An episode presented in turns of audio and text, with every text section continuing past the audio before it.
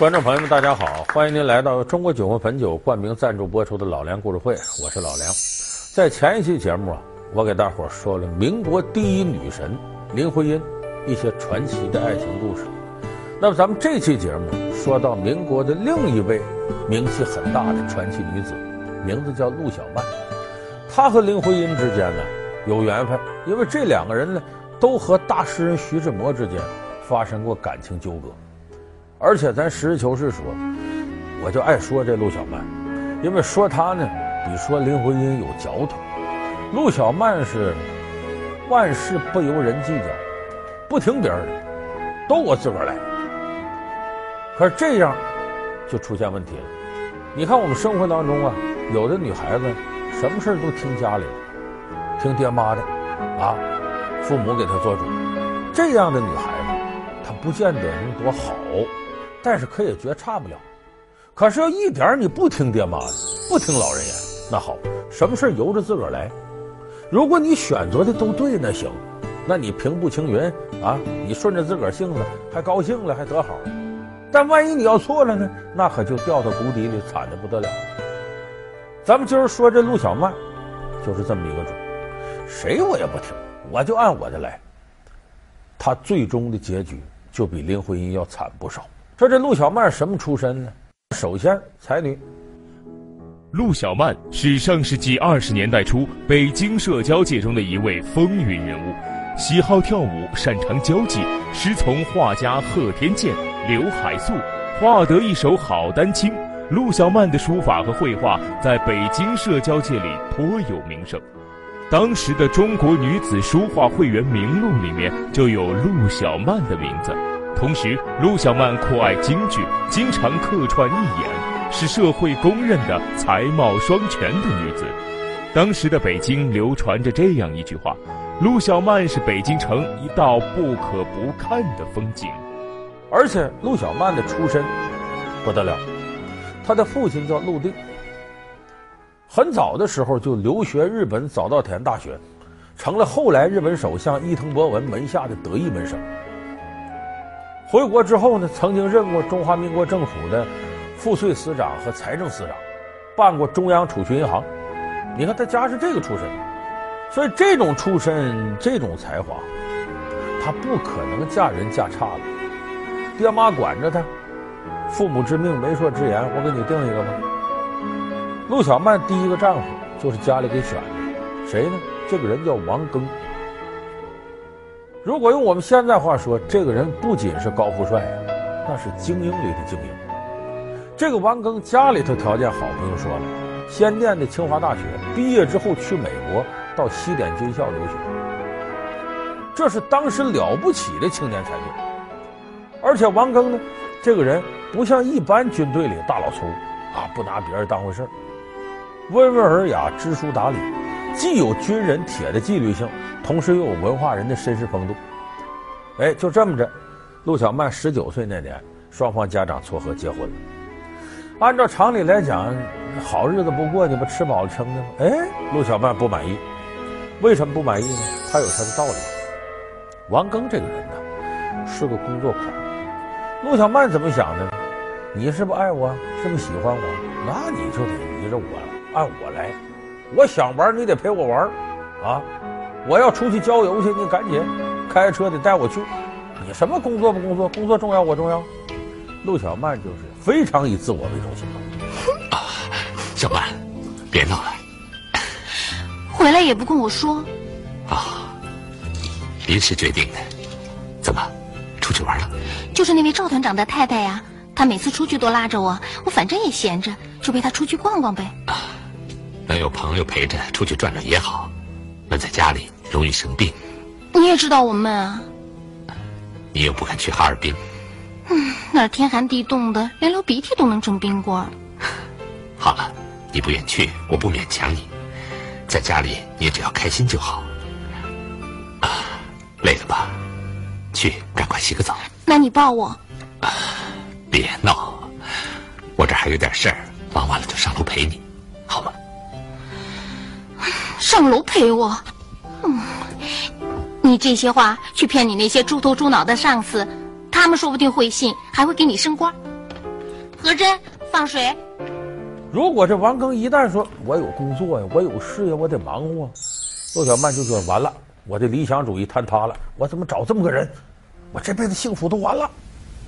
这个人有时候就这样，得不到的是最好的。这时候陆小曼就不会想到，我这老公你看，事业好，给我衣食无忧，还专一，军人的纪律性一点不花心，不带跟别的女人怎么眉来眼去了。这时候陆小曼看不到这个。她看到都是不懂浪漫，不以我为核心，我想玩不陪我玩，看到的全是这个。所以，其实我为什么说这个陆小曼有嚼头呢？你想想，咱们现在好多女孩都是，这个社会竞争压力也大了，嫁汉嫁汉穿衣吃饭，经济条件不好，你说你找对象也有很大障碍，所以这就要求这小伙子呢，起码得事业有成，即使。看不出说现在事业有成，也得能看着希望。可是呢，人没有值得满足的。真选了这么一个，他又不满足了。你想啊，现在这年轻人压力这么大，所以这男的一定得自我努力，认真干，事业上奋斗。他这一奋斗，哪有那么多功夫陪女朋友、陪老婆呀？志摩，是之，这么巧 会在这儿遇到你们啊！寿庆刚从哈尔滨回来。我很久没见到他了。啊，寿庆兄，你这位哈尔滨警察厅厅长怎么跑到北京来视察来？啊，视察不敢，我是专程回来拜访人工的。每次回来跟人工聊一聊，还还真有收获。你婚前选择这么一个潜力股或绩优股，到一结婚了，哼，天天忙活工作奋斗去，怎么不陪我呢？不满意了。你要知道，他要有功夫都都陪着你，他事业上还怎么奋斗？天底下没有四眼齐的事儿，我啥都要，啥都能得到。所以这个时候，陆小曼就看不到这王庚身上的优点，他就觉得他不陪着我，不以我为中心。我想玩，想吃，想喝，我想听戏，想打牌，啊，想弹琴棋书画，哎，他没那么多时间陪我，他就觉得这天塌下来了，我怎么找这么个丈夫呢？我一大早就穿戴整齐，在这等着陪你呢。你在军校还不是一大早就穿戴整齐，坐在那等点名吗？你习惯了。别开玩笑了。哎，我今天约了几个朋友，有胡适，还有徐志摩。你不是一直想多认识几个文化圈的朋友吗？我把他们都请来了。你现在赶快梳洗打扮一下，时间都快来不及了。不去，小曼，我不知道我又怎么得罪你了。我安排的一切不都是为了你吗？你别说了，我头疼。你要是真的为我，就在家里陪我；要不你就自己去会朋友，我还要睡呢。所以正是在这种情况下，两个人就有了裂痕了。而且有了裂痕呢，你记住，这个男女的感受不同。你比方说，这个男人对细腻的感情不敏感，女人就特别敏感。你比方说，两口子过日子，咱们现在收看我们节目，家庭准有这个问题，肯定有一些家庭有这问题。女的天天抱怨，我跟你这日子没法过了，你就爱你自己，你根本不惦记我，家里啥你也不管，也不做家务，也不带孩子。你看我妈到哪哪去，你根本不拿当回事，那也是你妈，天天抱怨。有的男的觉得。女的嘛，天天磨叨，不拿当回事。有朝一日，这女的突然给你提出来，咱俩不能过了，离了吧。大伙可注意，这个女人要提出来，她不是瞎说的，她是深思熟虑之后跟你提出来的。有时候男的一听啊，吃饱撑的吧，作的吧，日子不过挺好吗？这女的开始说，你一二三四五诸多事你对不住我。男的这还不理解，这有啥？这小事儿。就男的往往对这不敏感，就是男女在这上是不一样的。这个时候，陆小曼觉得我这日子没法过了，我不能跟你在一块儿。王庚还觉得这还是个事儿呢，哎呀，小孩那点事儿。两个人正僵持这功夫呢，出现了一个人物，把这个平衡打破了。谁呢？不用问呢，徐志摩。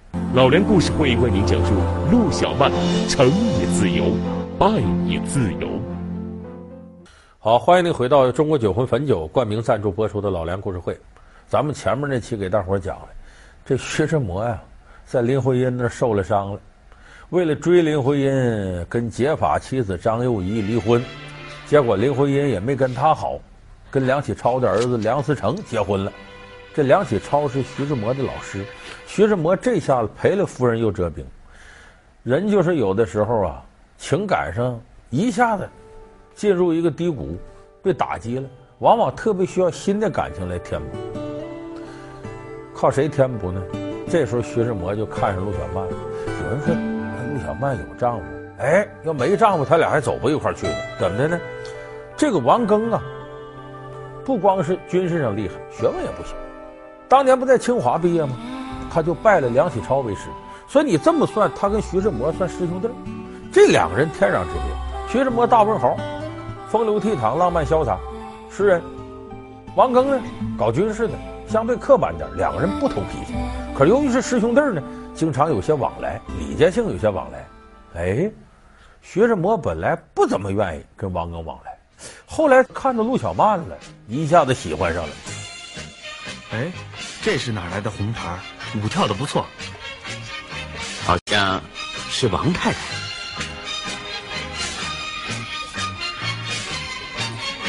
看错了吧？王太太。在家养病呢。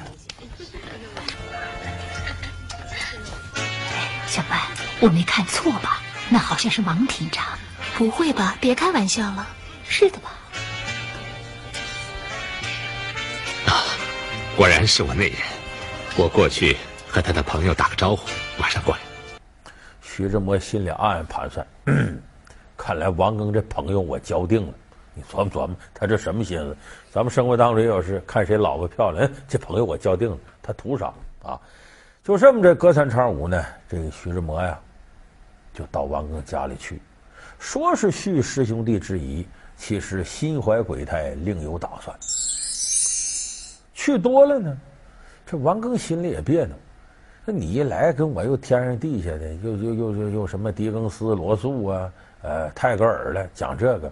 我也不愿意跟你扯这文学艺术，我有那功夫我跟我媳妇谈呢。你说你来了，这不陪还不好，陪着我那边一堆公事呢。这么着吧，这个让我媳妇啊替我招待客人。来来来来，陆小曼你出来，跟这个徐师兄聊会儿。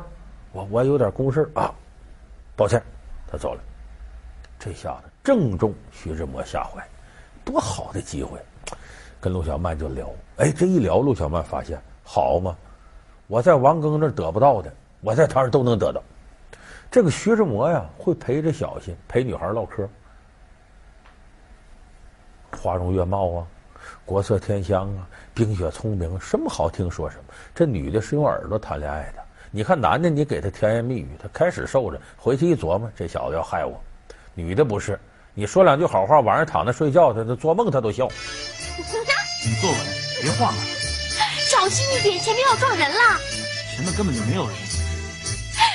不知道这么好玩，像飞一样。你没骑过车啊？没有，怕摔。那我得好好表演一下特技给你看看。你就老老实实的骑嘛。对不起，你已经上了贼车了，来不及了。哎，秘书别放了。所以女人是靠甜言蜜语谈恋爱的，就对徐志摩产生好感。再一看徐志摩这学问。大诗人，海外游学过，眼界也宽，肚囊也阔。一讲文学理论、艺术造诣、戏剧什么的，俩人谈的这个投机呀，一来二去的，互相爱慕，可就好上了。其实这事儿怨就怨在啥？你王庚这不是引狼入室吗？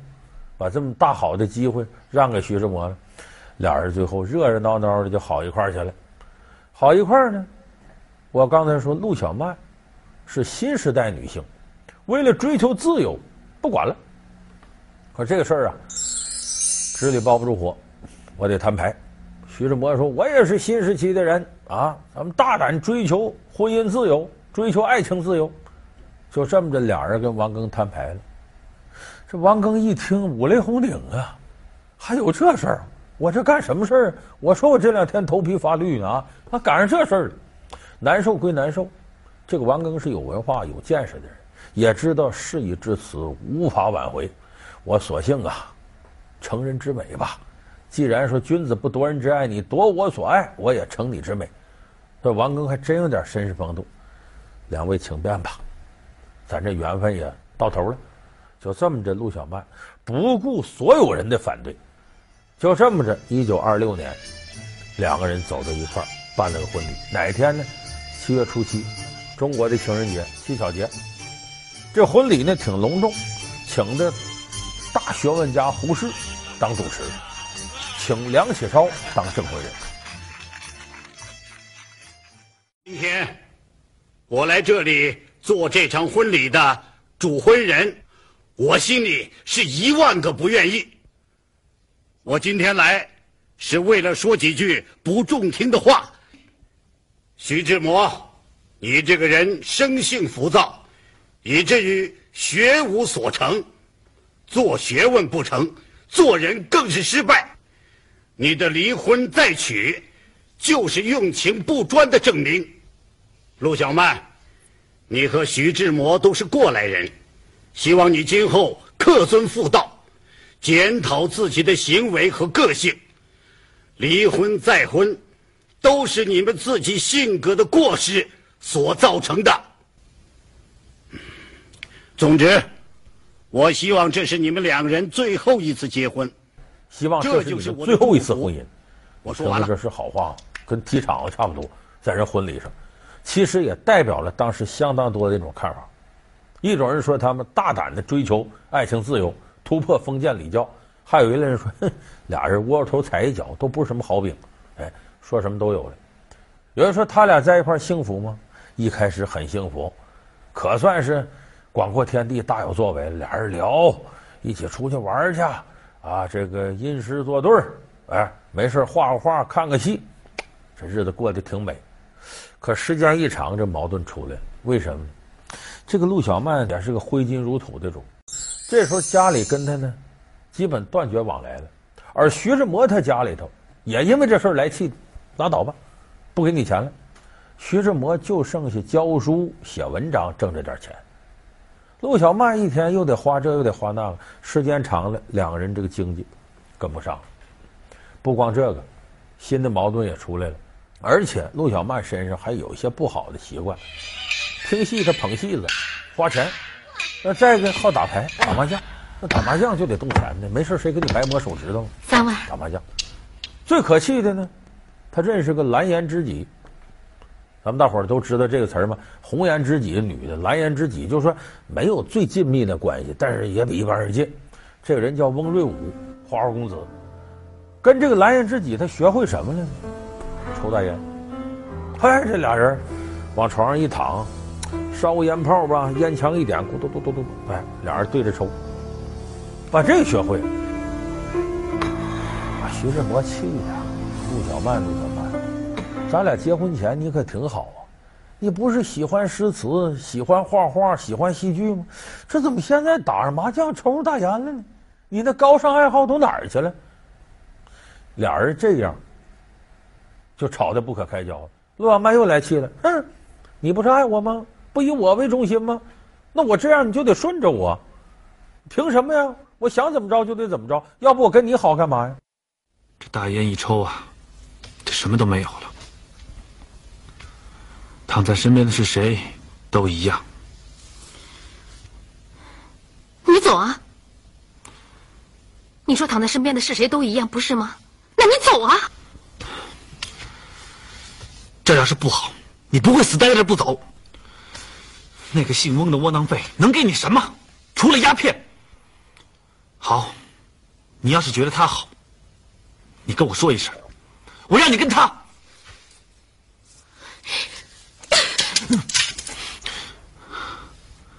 你看，这就不讲理了，就不肯为对方退任何一步。这个现实当中，咱们人都是，如果你处处都指着别人让着你，你早晚找倒霉的。两个人过日子，这陆小曼分毫不让。你说这徐志摩倒了霉了，这日子越过越难受。还没等他难受到分崩离析时候呢，徐志摩先走一步。一九三一年十一月十八号，徐志摩坐飞机到北京，半道飞机失事死了。先生搭的飞机出事了。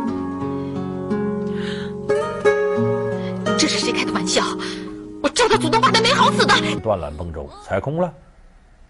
而且这时候在经济上也没人供他吃、供他喝、供他花了，人生陷入低谷。那么他和谁往来呢？就那蓝颜知己翁瑞武。这个人呢，行内都不认可。可是这时候陆小曼已经离不开这个翁瑞武，为啥呢？一个是这个翁瑞武呢，手心包经，会点中医推拿，帮助陆小曼调理身体。第二个呢，翁瑞武呢跟陆小曼一块抽大烟，你注意这个事儿，俩人轻易摘不开。再第三个，这翁瑞武家有点钱，还真给陆小曼花，人挺大方。所以陆小曼一看，找到这么一个男的顺着我，太好了，过吧。但是俩人就是同居，一辈子没有说再谈到结婚。可以想见一个女人，你看你年轻时候风风光光啊，这个。这个捧你那个什么，到岁数大年老色衰了，门前冷落鞍马稀，那滋味不好受。这时候你就想到得有个下家拖着我了，有个男人爱我知冷知热的啊，家里头天伦之乐。你想呀，陆小曼这阵心情能好了吗？啥也没有了，家也没了。所以我们为什么说陆小曼呢？这个事儿有嚼头呢？就对咱们电视机前的年轻女孩特别有启示作用。夫妻相处之道，一定是互敬互让才可以，不能什么事儿都从自己个性出发。我高兴了，我想怎么着就怎么着。可惜是现在有很多女孩在家里娇生惯养，被惯的不由着性都不行了。很多人还是女孩呢，就三十多岁还女孩呢。你看你女孩，你就不懂得这些人伦之道，你最后怎么谈婚论嫁？所以一定要吸取陆小曼的教训。大家记住。你可以自个儿在爹妈面前当公主，你别跑到喜欢你男人面前当公主，因为你要是公主范儿的话，咱现在文明社会可没有什么驸马能接得住。好，感谢您收看这期老梁故事会，老梁故事会是由中国酒会汾酒冠名赞助播出，我们下期节目再见。